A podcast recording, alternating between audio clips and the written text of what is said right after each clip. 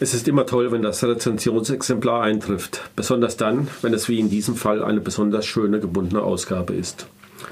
Baunins, Die Leiden des Krieges, ist dazu noch ein großartiger Roman, der aber nicht ganz einfach zu lesen ist. Zum einen, weil hier die Situation von Menschen im Krieg schonungslos beschrieben wird, zum anderen, weil dieser Roman eine ausgesprochen komplexe Erzählstruktur hat. Aber zunächst zum Inhalt. Keen die Hauptfigur des Romans zieht 1965 als junger Vietcong in den Krieg. Er erlebt, wie sein gesamtes Bataillon in endlosen Stellungskriegen und durch die Luftangriffe der US-Armee nahezu vollständig aufgerieben wird. Er hat großes Glück und überlebt diese Jahre der extremen Entbehrungen, der permanenten Angst und der traumatischen Erlebnisse. Auch bei der finalen Einnahme von Saigon am 1. Mai 1975 ist er mit dabei. Ich lese mal ein Zitat. Ja, so war der glorreiche Tag, der Tag des endgültigen Sieges. Ein Nachmittag voller schwüler Hitze und dann der Regen, der mit Stürmen auf Saigon niederging. Es dauerte nur eine halbe Stunde, dann verjagte die Sonne die Wolken, erschien wieder hinter dem Dunst. Auf dem Flughafen Tan Son Nhat waren die letzten Nester feindlicher Fallschirmjäger vernichtet worden. Langsam bewegte sich Keen auf die große Halle zu, um zu seinem Regiment zurückzukehren. Er war der einzige Überlebende des Aufklärertrupps. In der Ferne, im Stadtzentrum, schoss man in die Luft, die Menschen waren wie verrückt. Hier aber, am Flugfeld, herrschte eine seltsame Ruhe. Einzelne Feuerherde rauchten noch, aber der Regen dämpfte die Atmosphäre, tauchte sie in eine leichte Melancholie. Überall in dem Flughafen verstreut lagen Soldaten. Sie schliefen erschöpft. Das war die erste Beute des Sieges. Schlafen dürfen. Im zivilen Leben wird Keen den Krieg nicht mehr los.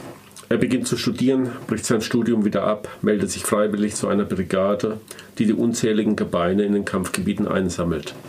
Mit dieser Brigade kommt er auch wieder in Regionen, in denen er selbst gekämpft hat. Alles kommt hoch, und er wird geradezu verfolgt von den Seelen der gefallenen Kameraden und von den Erinnerungen an seine einzige große Liebe. Die Liebe, das ist Puang, die weibliche Hauptfigur des Romans. Kurz vor Kriegsbeginn ist dem Liebespaar eine kurze, unbeschwerte Zeit vergönnt, bevor Keen sich wie viele seiner Altersgenossen freiwillig meldet. Puang wollte eigentlich anfangen zu studieren, als er in den Krieg zieht, treffen die beiden sich zufällig am Bahnhof, wo er seine Einheit sucht. Daraufhin will sie ihn noch ein Stück auf seinem Weg in den Süden begleiten. Sie geraten in Luftangriffe und es kommt zu einem für beide traumatischen Ereignis. Kurz darauf trennen sie sich.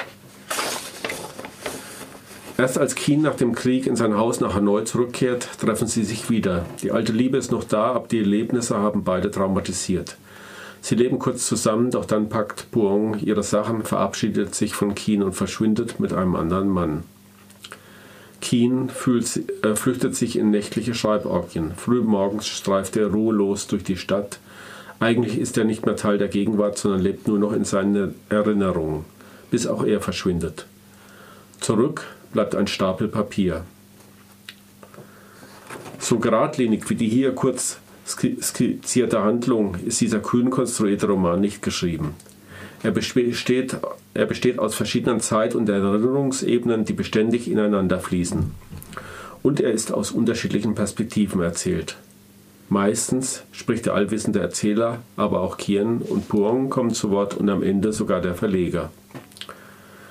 Der zurückgelassene Stapel Papier wird, hier, wird zum hier vorliegenden Roman. So ist man als Leser von Anfang an so ist man als Leser von Anfang an den nächtlichen Schreiborgien an dem schmerzlichen und dramatischen Erinnerungsprozess beteiligt. Hier nochmal ein Zitat.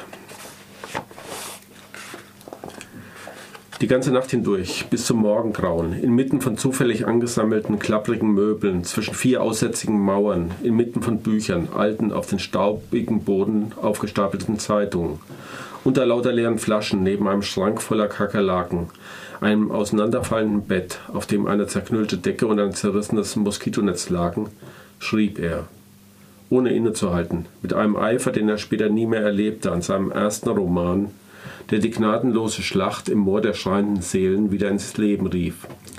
die unheilvollen Ereignisse, die zur Vernichtung seines Bataillons führten. Mit zitternder, fiebriger Hand, zerrissenem Herzen, verrauchten Lungen, trockenem Mund, engem Hals, schluckend schrieb und schrieb er. Um sich herum hörte er Rufe, Schmerzensschreie, das Pfeifen der Kugeln, das Donnern und Getöse der aus den Hubschrauber abgeschossenen Raketen. Und seine Romanfiguren lösten sich auf, eine nach der anderen, und als dann der Held, einer der letzten, die den Rückzug absicherten, wie ein zerfetztes Lumpenbündel am Rande des Schützengrabes niedersank, leuchtete ein Frühlingsmorgen bis in die dunkelste Ecke des Zimmers. Während man den Autor lesend in seinem Schreib- und Erinnerungsprozess begleitet, entwickelt sich ein eindrucksvolles Bild dieses erbitterten Krieges. Nicht allein, dass zigtausende starben, auch die Überlebenden kamen mit dem Schrecken allein nicht davon. So stehen Kien und Buong stellvertretend für die vielen, die nach dem Krieg nicht mehr in ihr Leben zurückfanden.